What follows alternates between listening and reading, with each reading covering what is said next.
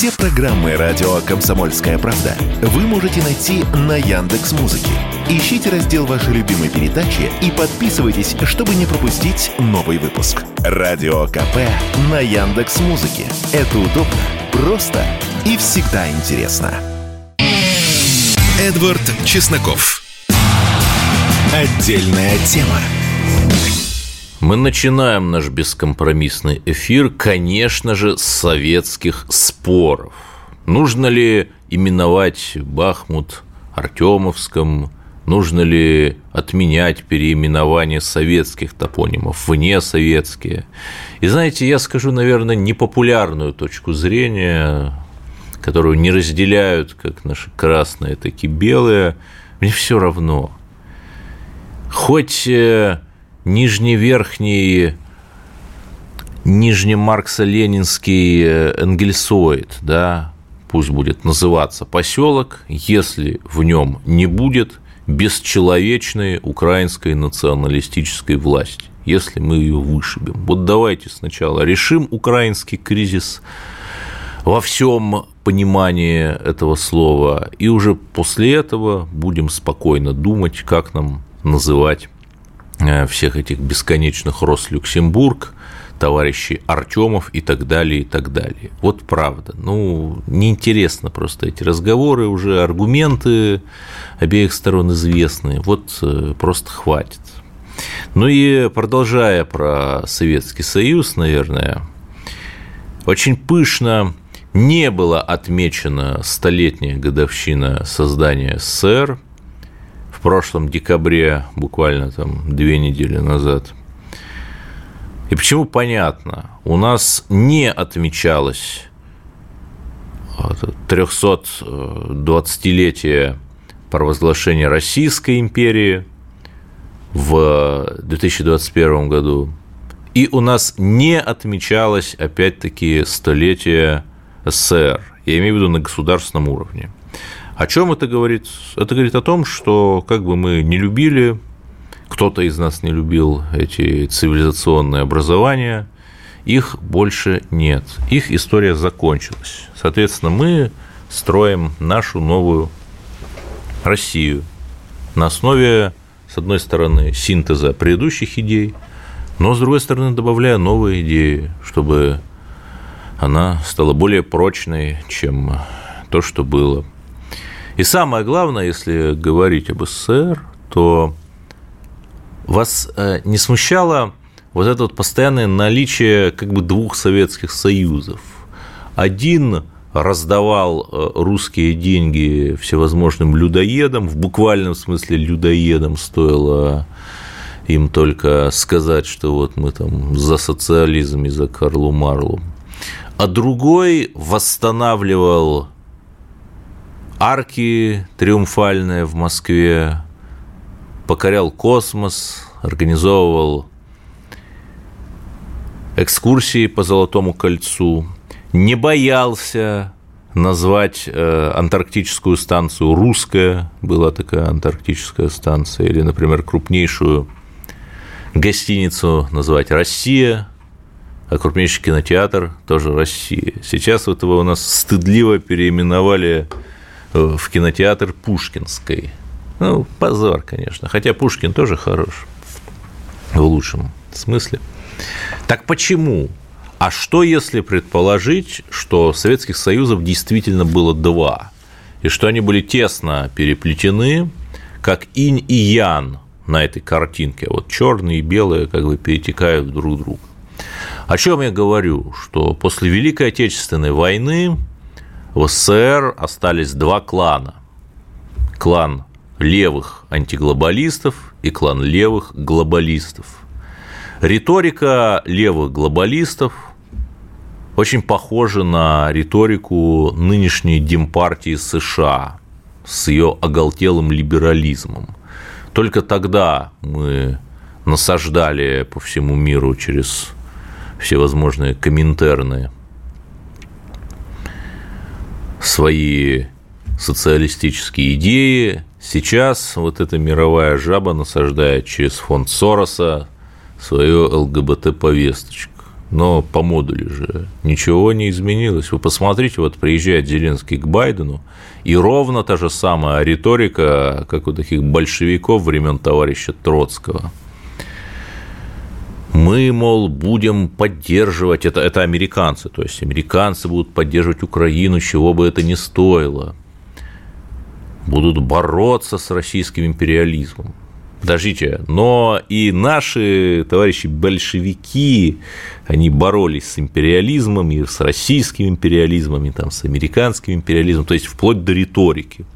Потом а, постоянно в названиях даже э, социалистических республик из стран народной демократии в Восточной Европе было слово демократическое, там, или там польская народная республика, там страны народной демократии, Э, Корейская Народно-Демократическая Республика и так далее.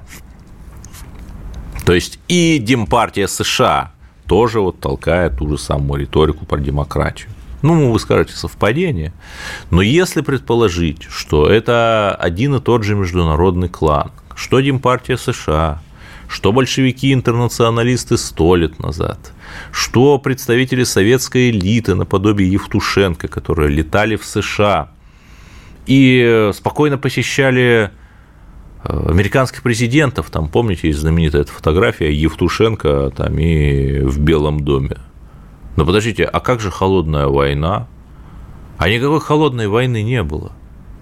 То есть был международный клан, отделения которого были там в США, в Западной Европе, в СССР, который хотел построить свой новый мировой порядок, чтобы люди жили в коммунах, то есть говоря нынешним языком, в каливингах, чтобы никто не загрязнял экологию, ну, правда, они это в такую экошизу превратили, но идея-то красивая, чтобы женщина была равна мужчине, тоже хорошая, красивая идея.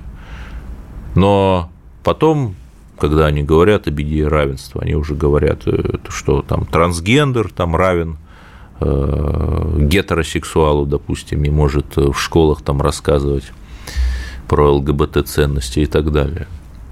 Вот если предположить, что СССР, особенно поздний, был тесным переплетением этих двух кланов, условно таких левопатриотов, левоглобалистов, то, что там называли русская партия, и левых, э, и левых либералов, в стиле Демпартии США, тогда все очень логично. И тогда понятно, почему СССР развалился, потому что когда одна, простите меня, половина государства, а, делая вид, что она сражается с Западом, при этом ориентируется на определенные круги на Западе, а у второй половины государства, у второго клана, в общем, есть только свои ограниченные ресурсы, то понятно, кто победит. И самое это главное, к чему я вас плавно веду, что если вот при вас будут ругать СССР, там, кричать про совок и так далее, вы вот очень внимательно относитесь к тому, что конкретно ругают. Скорее всего, будут ругать какую-то адовую дичь, там, преследование э, оппозиции, одно мнение, критику за то, что там кто-нибудь надел неправильную одежду, там джинсы надел. Это сейчас э, на Западе леволиберальный дискурс называют культурная апроприация. То есть ты там не можешь, например, надеть на карнавал э, костюм индейца, потому что ты тем самым унизишь индейца посредством культурной апроприации. Вот такая липшиза. И вот вся эта гнусь, э, которая вызывает у нормальных людей отвращение, и которая там иногда ассоциируется с СССР, она-то как раз на самом деле за ней стоит вот тот вот международный э, ультралиберальный клан левых глобалистов, который, в общем, устанавливает примерно одни и те же не очень приятные порядки, что в СССР, что э, в США при Демпартии, там, что в нынешней Западной Европе, которая вся полностью легла под э, левых глобалистов. Вот так вот. И самое главное, что противоположна эта идея, правая в ней тоже же, она тоже несовершенна. Если левая идея – это равенство, то правая идея – это возможность. Апогей левой идеи – это гулаг, где вот все равны и едят одинаковую баланду. Апогей правой идеи – это вот дикий запад, где прав тот, кто первым выхватил пистолет и первым выстрелил. Очевидно, что Россия мудро придерживается своего такого срединного пути, строит одновременно э, и традиционалистское, и глобалистское государство. В каком плане? Что мы видим вот экспорт, наш российский экспорт стабильности, когда тот же там ЧВК «Вагнер» оперирует в Африке, в Мали, в ЦАР, в других странах, помогает местным правительствам установить там элементарный порядок и справиться с террористами. Но если раньше это все э, финансировались такие истории там, из советского бюджета, то вот сейчас это все достаточно самодостаточная история. И это, в общем, хорошо. Мы проанализировали ошибки прошлых итераций нашего государства и построили новое государство. И это хорошо. Мы Э, и вот если вы посмотрите, почему половину памятников Ленина-то снесли, а половину нет, да вот потому, что этот вот э, левый глобализм – это было 50%. Остальные 50% – это вот наша Россия. Продолжим через пару минут. Эдвард Чесноков. Отдельная тема.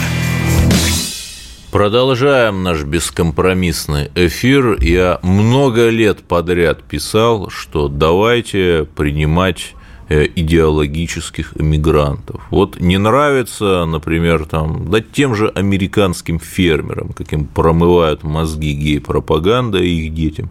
Но пусть они приедут в США, э, пусть они приедут к нам из США и свинок у нас своих выращивают. Такие есть, там Джон Копийский какой-нибудь. Тут, конечно, нужно и о русских не забывать, вот, чтобы создавать условия для возвращения русских, но давайте вот конкретно поговорим о идеологической миграции. Одно, один такой человек сейчас у нас на линии, это американец Джо Роуз. Здравствуйте, Джо, как вы? Вы сейчас в России, да?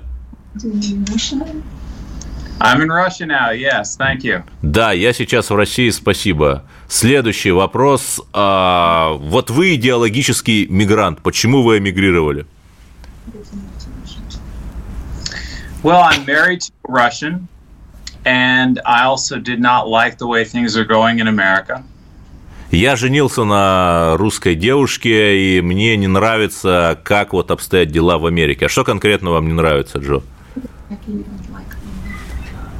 Well, I consider myself a serious Christian, and I'm trying to raise five children. Я э, полагаю себя настоящим христианином. Я вырастил пятерых детей. And I like America, but I think America is leaning away from Christianity, and Russia is leaning towards Christianity. Э, я люблю Америку, но мне кажется, что Америка отходит от э, христианства и христианских ценностей, тогда как Россия, наоборот, к ним приближается. А где вы сейчас в России живете? Вы сельское хозяйство поднимаете? Where do you live in Russia now? Are you working in farm? Am I working with? No, no, no. I'm in Moscow in Molodozhny region, and um, we actually started a YouTube channel called Expat American. We go around and show the world that Russia is a normal place. Я сейчас живу в Москве на северо-западе. Мы открыли тут YouTube-канал и показываем миру, что Россия – это нормальное место. Вы сталкивались с какими-то проблемами в ходе этой вашей идеологической миграции? You encounter any problems doing this? Are doing here? No, not at all. Нет, не сталкивался. В общем, и слава богу, э, Эдвард Чесноков э, теперь понял, почему переводчики и синхронисты выходили на пенсию в 45 лет, потому что у них вскипал мозг. У нас э, Дмитрий Кузнецов, депутат Госдумы, вот рядом с Джо Роузом, он такой необычный депутат, он продвигает как раз вот эту идею идеологической миграции для наших потенциальных союзников Запада. Вот расскажите, пожалуйста, об этом, Дмитрий Вадимович. Ну, во-первых, тема личная, потому что по маме моя фамилия фон Розен, и мы как раз э, самые настоящие западные мигранты немецкие, которые служили царю-батюшке, а дальше советской власти и, в общем, мне это все понятно. Да? А, вот перед нами как раз классический идеологический мигрант, но он не, ему повезло. Объясню почему. Потому что, помните, в советские времена был анекдот, что и, и, э, еврей – это не, не муж, а средство передвижения или там жена. Ох, вот. да. Вот э, Джо повезло, что у него есть русская жена, и поэтому у него нет проблем с идеологической миграцией. Он захотел, и благодаря паспорту жены приехал, привез всех своих детей, и здесь э, рассказывает, как у нас нормально жить, там, своим э, соотечественникам там, э, э, на Западе. Вот. Но есть огромное количество людей, которые хотят приехать в Россию, но у них нет русской жены. И поэтому как раз я э, получил обращение от одного православного священника, американца, который тоже идеологический мигрант, сейчас вот был американец, а сейчас э, православный священник в Переславле. И он прям с американской конкретностью перечислил мне, какие у них есть проблемы, как он думает, их надо решить. И я, собственно, его и других экспатов жду э, те, которые хотят переехать, те, которые уже переехали.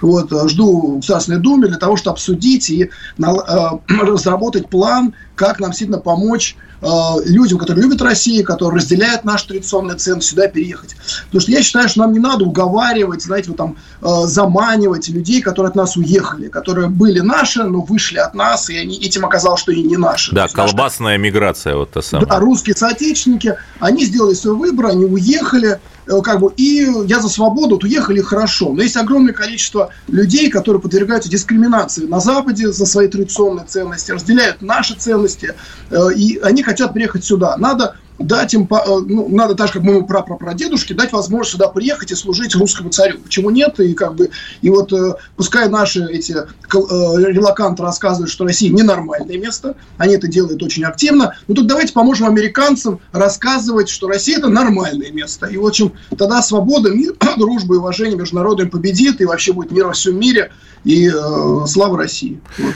Э, у меня вопрос. Вот, Джо, доводилось ли вам сталкиваться с российской медициной? Э, отличается ли она от американской? Какая лучше?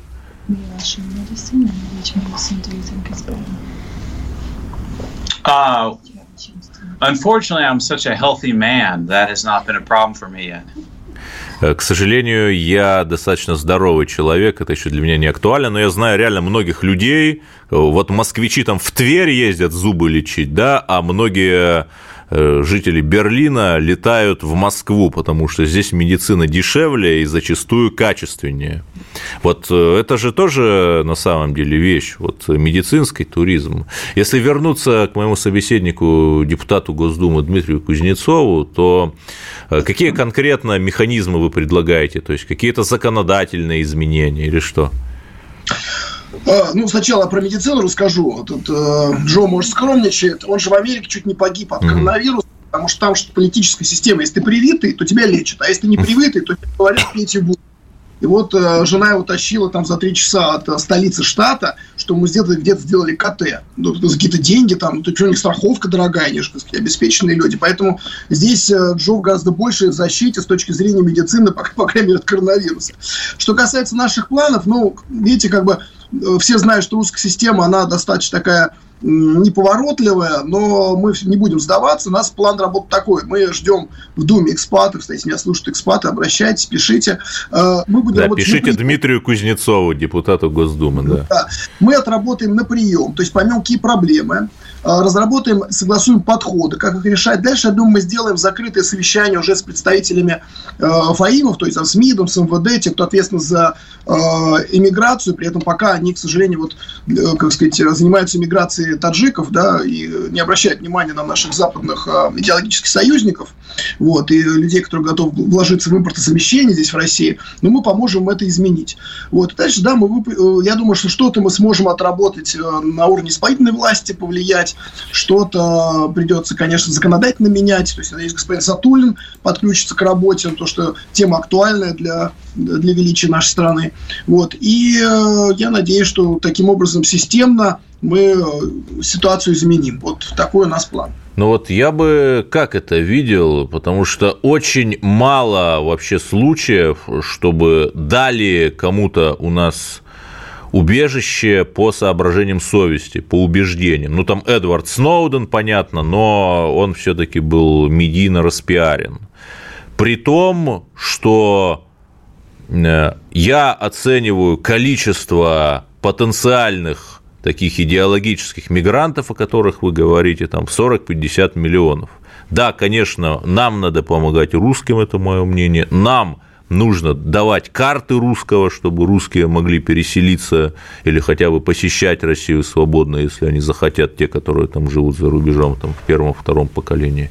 Но при этом все-таки этот ресурс ограничен. Ну, там переедет еще э, некоторое количество областей Украины, ну, там 10 миллионов, 15 миллионов, да, может быть, максимум там 20, и то вряд ли.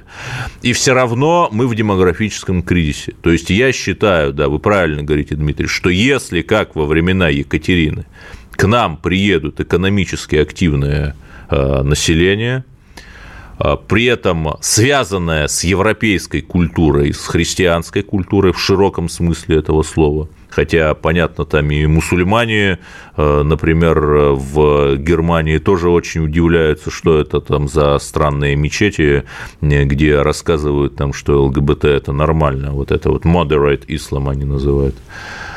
Вы согласны со мной? Я согласен. Единственное, что я не думаю, что надо пугать такими цифрами. Петровская эмиграция, эмиграция западных людей при Иване Грозном, э, там, при Екатерине, это не были такие внушительные суммы, то есть внушительное количество людей. Вот. Но это действительно были активные люди, которые служили стране, вкладывались в технологии, вкладывались в сельское хозяйство, вкладывались...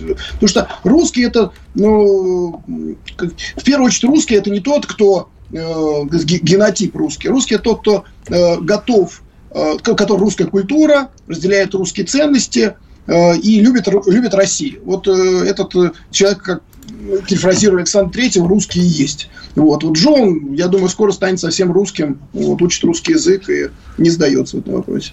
Да, э, очень приятно э, обсудить эту действительно полезную инициативу. С нами были Э, депутат э, Дмитрий Кузнецов, э, фракция «Справедливая Россия за правду», да, правильно, и американец Джо Роуз, как раз приехавший в Россию по соображениям совести.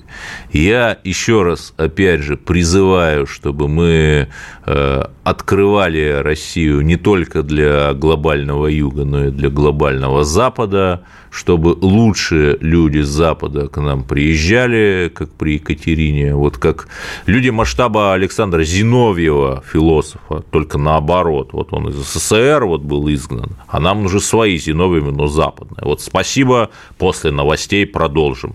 Слушайте радио «Комсомольская правда». Эдвард Чесноков.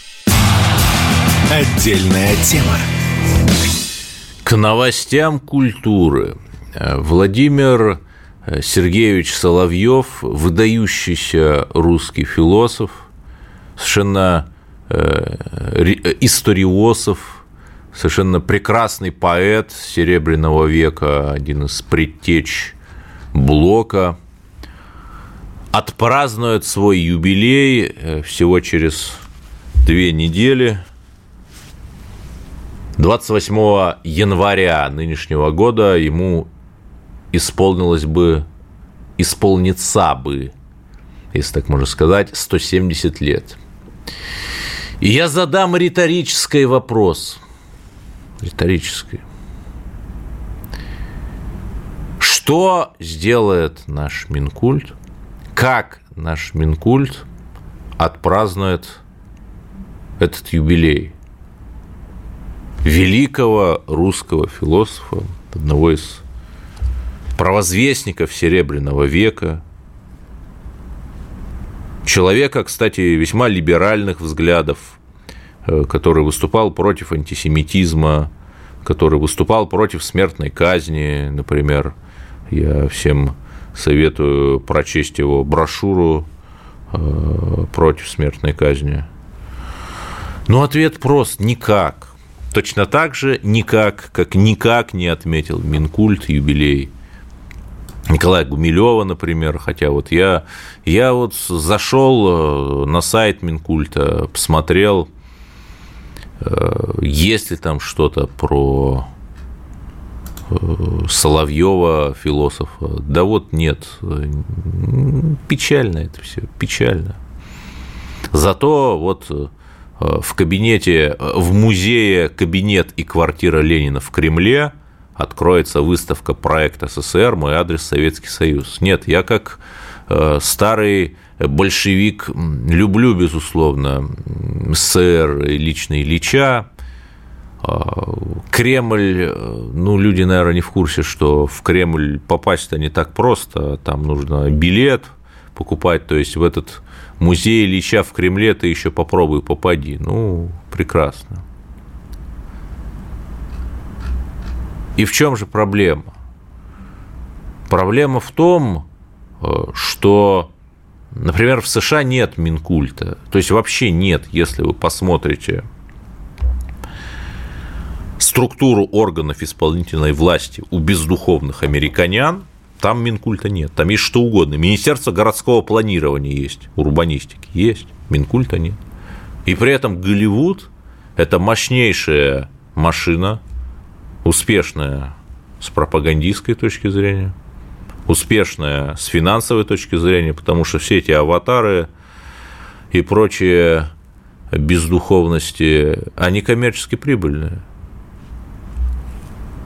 Почему? Потому что есть бизнес, я не скажу национально ориентированный, но бизнес, а, который так или иначе соотносит свои цели с целями одного из американских кланов и финансирует всевозможные культурные институции. Понимаете, да? У нас, ну, я так с разбегу, там, я могу вспомнить, когда на частные деньги что-то приличное бы делалось, это вот знаменитый Пригожин фильм прекрасные фильмы про Шугалея, причем снятые там очень быстро, чуть ли не за две недели, там по следам минувших событий, там его африканские ленты, турист и так далее. Вот их действительно было интересно смотреть, их и африканцы с интересом смотрели у себя там на родине. Почему? Потому что у человека стояла конкретная задача, опять же, задача, находившаяся в синергии с национальными интересами России, эта задача решалась. Но поскольку, конечно же, вы не любите только огульную критику, я скажу о другом. Вот фильм «Чебурашка» набрал уже э, свыше трех миллиардов рублей в прокате. Ну, очень хорошо стартовал. И знаете, что там интересно? Меня поразило, да, я вам советую посмотреть, вот это не реклама, ничего, разумеется, там никто мне за этого несчастного чебурашку не платил. Посмотреть зачем? Что если вы внимательно посмотрите на чебурашку и чебурашку, то вы с удивлением увидите, что он происходит в какой-то очень странной киновселенной электронные гаджеты там мелькают буквально в двух местах, э, и без них, если их вырезать, там для сюжета ничего не изменится. А вообще такое ощущение, что сюжет происходит в 80-е. Это видно по стилю, по тому, как Эдуард Хиль там поет, по тому, на каких машинах ездят люди, по одежде, по тому, как непуганные горожане собираются без рамок металлоискателей там, на городской праздник, День шоколада и так далее. Но возникает простой вопрос, а что вообще такого могло произойти в 80-е, чтобы в 80-е работал крупный частный бизнес, э, чтобы жители страны жили в отдельных благоустроенных домах, да, как будто вот наступил коммунизм. А, Причем, чтобы они могли держать в 80-е да, свои лавки на первом этаже, магазинчики семейные, и жить на втором этаже того же самого дома. И вот если предположить, что где-нибудь там на 19-м съезде КПСС товарищ Сталин во вселенной этой фильма, этого фильма сказал, так, значит, восстанавливаем монархию, а, устанавливаем элементы, возвращаем НЭП и так далее. Иными словами, «Чебурашка» – это фильм, в котором по каким-то причинам, неважно по каким, а, произошла реставрация исторической России, делали эту реставрацию старые русские, которые еще помнили старую Россию. И вот я призываю вас посмотреть фильм под таким ракурсом. Например, где живет там главный герой, вот этот Гена, который не крокодил? В доме, в индивидуальном доме, в доме, который построен в стиле русский модерн, в Кавказских минеральных водах, такой павильончик, с невероятно красивыми рамами, с высокими потолками. Русские в Чебурашке занимаются интеллектуальным трудом. Гена играет в шахматы, например, там, со своим другом, бывшим адмиралом. Когда они у себя в доме, то они слушают музыку. Просто прислушайтесь, какая музыка звучит. Это или классическая опера, или вот что-то такое советское, там тот же Эдуард Хиль, но тоже, безусловно, основанное на э, классических творческих энергиях там, и классическом вокале. То есть как будто вот ничего, никакого этого безумия 20 века не было. Посмотрите, э, как все сделано, какие рамы, простите меня, там в окна вставлены какие там шрифтовые решения названия магазина над лавкой. Это мир, в котором Россия не рухнула, это мир, в котором живут старые русские, которые, почитайте того же Достоевского, умели делать деньги и зарабатывать миллионы, и которые, в общем, продолжают это делать. Там есть еще две вещи меня поразили – ну, например, приходит в шоколадную лавку к героям э, милиционер там или полицейский, э, проверяющий какой-то, да, находит там крыс, и вот Гена, который не крокодил, пытается с ним договориться, но с ним не договориться. Почему? Потому что Гена плохой переговорщик? Нет. Потому что основа работающего государства – это работающие институты, в том числе и полиция, которой нельзя с которой нельзя договориться, сунув взятку или как-то иначе.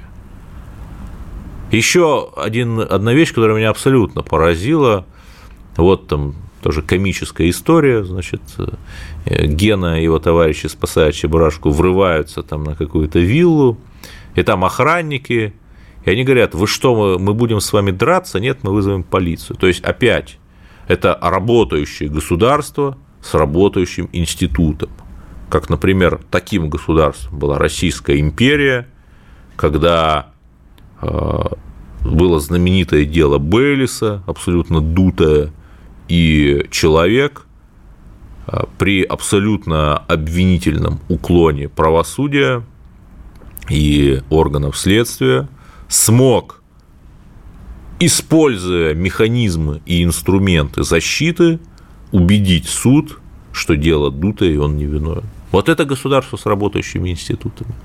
Вот попробуйте Чебурашку посмотреть с точки зрения этой старой русскости. Посмотрите на локацию, да, там же э, такое ощущение, что это происходит то ли в 1957 году, то ли в 1913. То есть вот эти люди живут в таком субтропическом раю, где-то между Сочи и Кавказскими минеральными водами.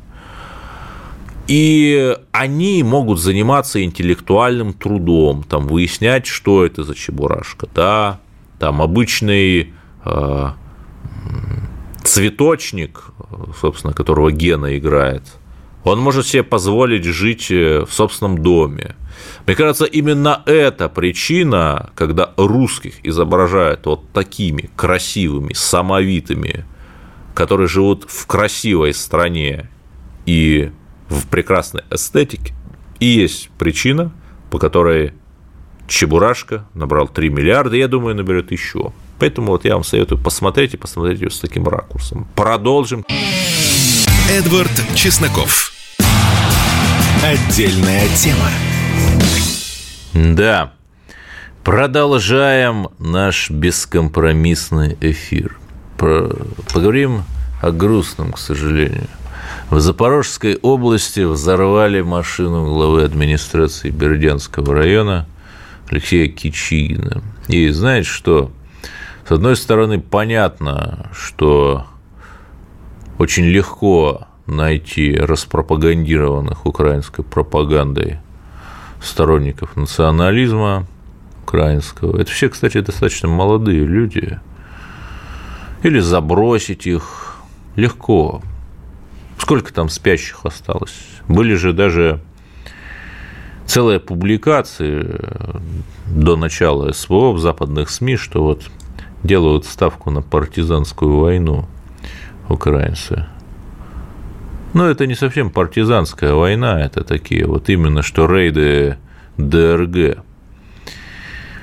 И простой вопрос. Вот мы регулярно слышим, как, например, какой-то оппозиционер навальнистского толка пошел на митинг, его приняли там уже чуть ли не на выходе из подъезда или там в метро приняли. Почему? Ну, как говорят, потому что есть система распознавания лиц, а все уличные камеры интегрированы в одну сеть.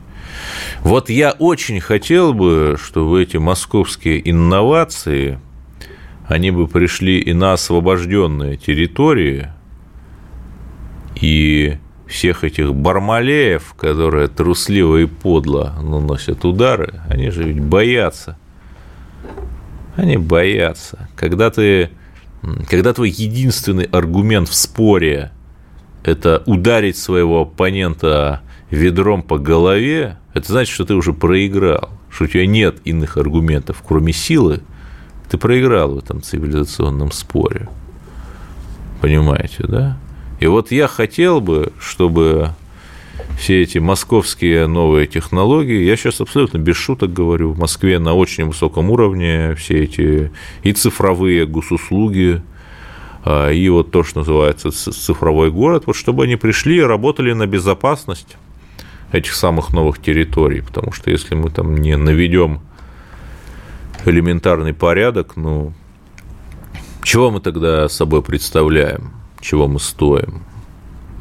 Поэтому давайте вот будем заниматься этим, давайте будем этим, над этим работать. Далее э, Марат Касим, э, мой коллега, журналист, арестованный э, абсолютно по беспределу в Риге, местном гестапо, его там будут судить. Нам нужно как-то отвечать. Ведь чтобы выменять а, какого-нибудь, ну, не какого-нибудь там, а бута, бут не какой-нибудь, бут это бут, чтобы выменять на кого-то бута, нужно там условного пола Уиллана иметь, или там госпожу Грейтнер, или как ее. Чтобы на кого-то выменять. Касима, с одной стороны, нам тоже, наверное, неплохо кого-то иметь, но нам не нужно, ни в коем случае не нужно там брать и хватать какого-нибудь несчастного латыша, заложника на заложника. Нет, конечно, мы не такие, мы лучше. Вместо этого давайте откроем любую базу данных юридических лиц, щелкнем там Латвия или Литва или Эстония, они же как бы там все в одной спарке, вы увидите больше тысячи всевозможных юридических лиц. В любой базе данных можно ранжировать по э, сфере деятельности, если вы нажмете на финансы, вы увидите, ну не скажу, что прям очень много, но заметное количество, там пару десятков при фирм, микрофинансовых так называемых организаций, у которых или учредители в одной из прибалтийских стран, или прежние учредители, там спрятанные, то, что называется фирма прокладка или так далее. То есть, подождите, эти э, финансовые карабасы-барабасы, ну, не скажу в стране дураков, просто скажу, что и коты Базилио раздают несчастным пенсионерам кредиты под 1% в день. Сколько это в год, там я даже... Мне даже страшно сказать. Потом, когда естественным образом те не могут выплачивать, натравливают на них коллекторов. Подождите. То есть эти деньги идут туда в виде дивидендов, например, по уставному капиталу в этот Вильнюс, в эту Ригу, в эту эсэсовскую марширующую Эстонию. Подождите, но как такое возможно? Почему мы не можем там принять закон, чтобы, например, финансовые и микрофинансовые организации не могли, не имели права иметь какие-либо связи со странами враждебными России. Более того, в той же Латвии там мы купили латвийских товаров э, в прошлом году на почти на 500 миллионов долларов, почти на полмиллиарда. Подождите, но что, они выпускают какие-то микросхемы, как Тайвань, без которых мы там не выживем? Да нет, конечно. Зачем нам эти латвийские товары? Давайте белорусские покупать что белорусский молочник хуже латвийского? Да лучше он, лучше. Ибо эти мировые жабуленцы, я сейчас не про Нэнси Пелози, понимают только язык приставленного к голове пистолета. Вот когда мы в 2014 году еще запретили импорт к нам пармезанов всех этих и хамонов, сразу же поехали митинги трактористов французских и прочих к своим правительствам, мол, не можем никак без России. Вот давайте так работать. Так более того, вам в Крыму, вы просто по Крыму, там, особенно по южному берегу пройдите – вам там местные расскажут, вот это принадлежит такому-то украинскому олигарху, вот такая-то гостиница там такому-то бывшему министру при Януковиче. Подождите, ну как же так? Если эти люди связаны с нынешним киевским режимом, так как такое вообще возможно? Почему мы настолько добрые, добрые до тошноты? Ну, не работает здесь доброта, друзья мои, не работает. Вот давайте мы дадим наш мощный, сокрушительный экономический ответ этим э, левым глобалистам, которые, в общем, готовы даже себя уничтожить, лишь бы России хуже было. Давайте более как-то действенно подходить, что ли, более проактивно.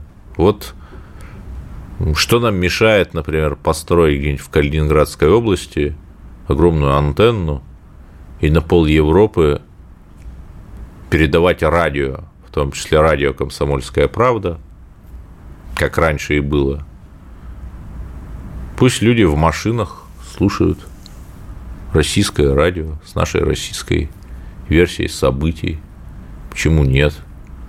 А, Леонид Слуцкий, эксперт по международной политике, он говорил, что у нас там и на вещание 1% от того, что было при СССР. Да, у нас есть Арти и спутник, это, конечно, хорошо, но даже с учетом этих ресурсов у нас все равно очень небольшое навещание. Нужно что-то делать. Понимаете? И вот если мы уже наконец поймем, что Запад против нас развязал войну на уничтожение, то мы точно сможем найти в себе силы и победить. Потому что с теми, кто хочет тебя уничтожить, нужно сражаться по-серьезному. Такое мое, в общем, банальное мнение, но я надеюсь, что вы со мной согласитесь. И самое главное, мои друзья, это, конечно же, взятие Солидара, взятие, взятие героическое, которое переломило вот тот печальный тренд, когда мы ушли из Харьковщины, из Херсона ушли. Вот дай-то Бог, чтобы было так, и это продолжалось. Притом заметьте, что мы все наши победы одержали на поле боя, а ВСУшники в ходе каких-то мутных договорников или занимая те города, из которых мы сами ушли наподобие Славянска. Вот на этой мажорной ноте я позволю себе закончить, пожелать вам хороших выходных и берегите себя в пятницу 13 слушая, конечно же, радио «Комсомольская правда». Эдвард Чесноков. Отдельная тема.